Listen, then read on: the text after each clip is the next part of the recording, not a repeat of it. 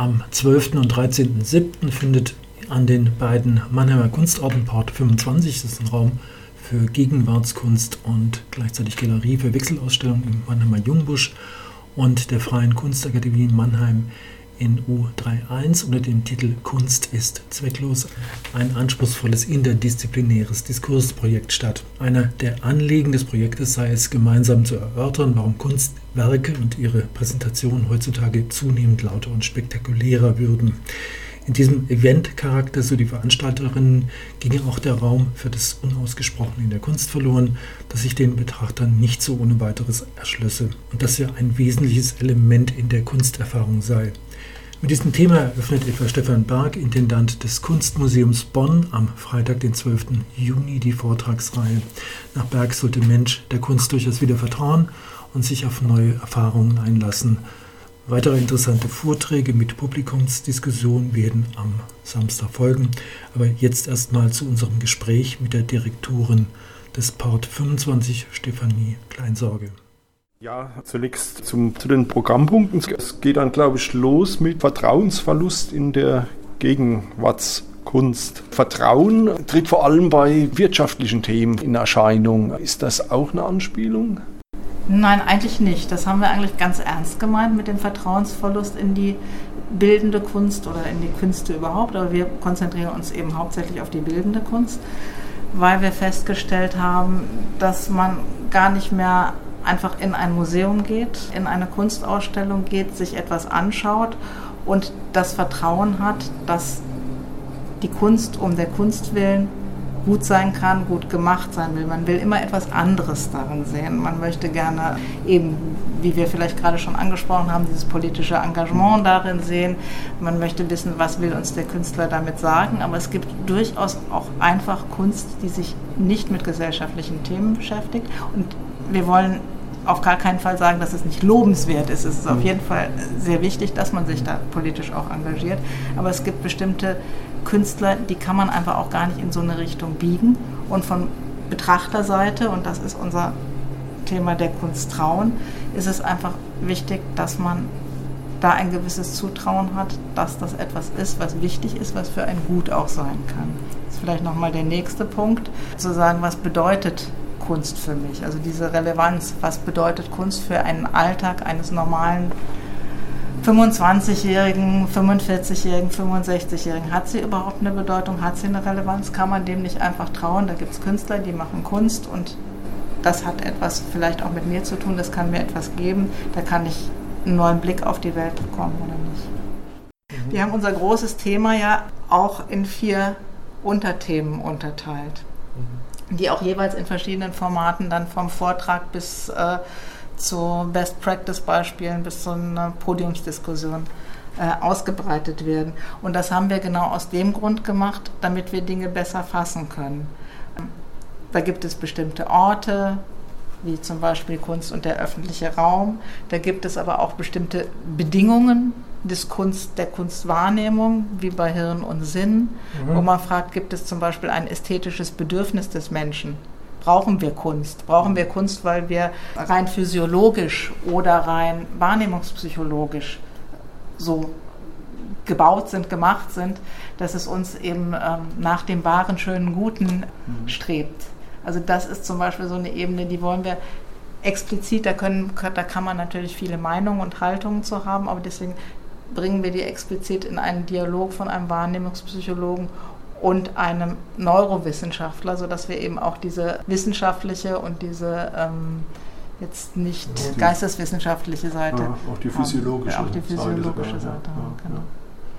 Ähm, so dass wir dann denken, wir, also deswegen auch Diskursprojekt, so dass wir die Vorstellung haben, da tragen wir einfach ganz viele Kenntnisse zusammen und können dann ein bisschen besser wissen, wo können wir eigentlich hingehen? Warum brauchen wir die Kunst? Sie wissen, Museen, Ausstellungshäuser denken die ganze Zeit darüber nach, äh, wie können wir weiter Publikum generieren, wie können wir Publikum halten, haben wir in der Zukunft mhm. noch Publikum, für wen machen wir das, wie muss Ausstellung, wie muss Museum aussehen, dass sie 2030 auch noch eine Relevanz hat. Und dafür suchen wir an verschiedenen Stellen Ansätze.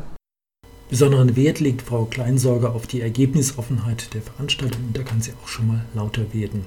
Ich will eigentlich in gar keine Richtung. Okay, gut. Ich will in keine Richtung, sondern ich okay. will das möglichst offen machen. Natürlich zeigt die Auswahl der Themen schon, wo wir sagen, wo man vielleicht ansetzen kann.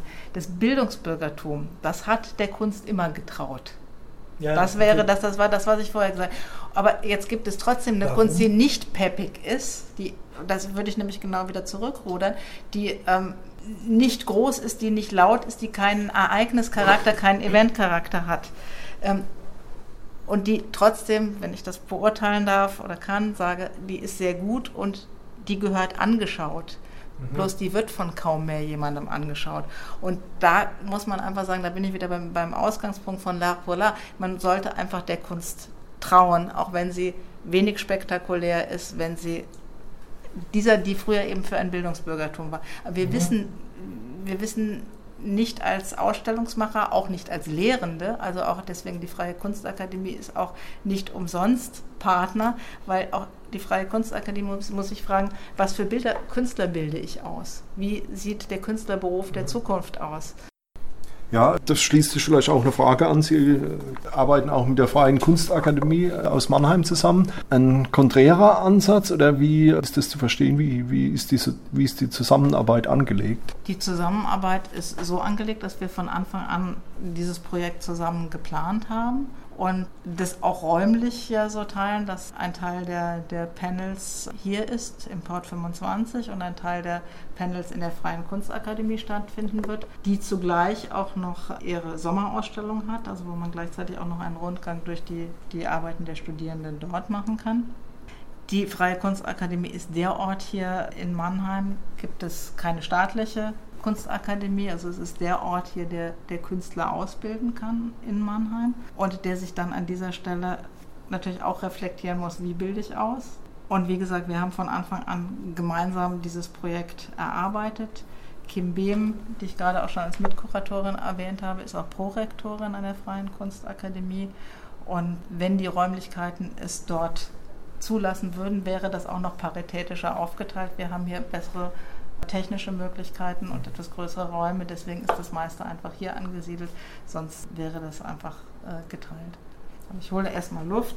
Wichtig ist einfach, dass es einen Austausch gibt. Und ähm, für Künstler oder für werdende Künstler, wenn man das jetzt mal auf die Studierenden der Freien Kunstakademie äh, bezieht, ist der Austausch mit anderen Künstlern, auch mit Kuratoren und auch vor allen Dingen mit ähm, internationaleren oder überregionaleren von unschätzbarem Wert. Also man muss einfach seinen geistigen Horizont erweitern können, man muss Input von außen bekommen und das bekommt man äh, hier dann im regulären ähm, Unterricht an der Akademie eben weniger und das kann man damit nochmal, können wir nochmal einen großen Schritt erweitern und das wird, deswegen haben wir uns auch zu dieser Zusammenarbeit entschlossen.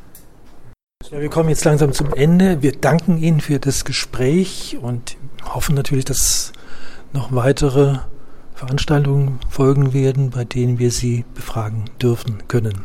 Ja, vielen Dank für Ihren Besuch hier im Port 25 und ich bin mir ganz sicher, dass wir den Diskurs nicht an dieser Stelle stoppen, sondern dass es äh, weitergeht und wir noch weitere Veranstaltungen zu dem Thema aus, aus dem, was wir hier erfahren haben, herausmachen oder eben auch andere Veranstaltungen, wo ich hoffe, dass der Bermuda Funk dann weiter Interesse zeigt.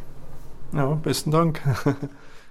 Jetzt nochmal der Termin. Am 12. und 13.07. findet an den beiden Mannheimer Kunstorten Port 25 und der Freien Kunstakademie Mannheim unter dem Titel Kunst ist zwecklos ein anspruchsvolles interdisziplinäres Diskursprojekt statt. Und übrigens nicht ganz unwichtig, alle Veranstaltungen sind natürlich kostenfrei.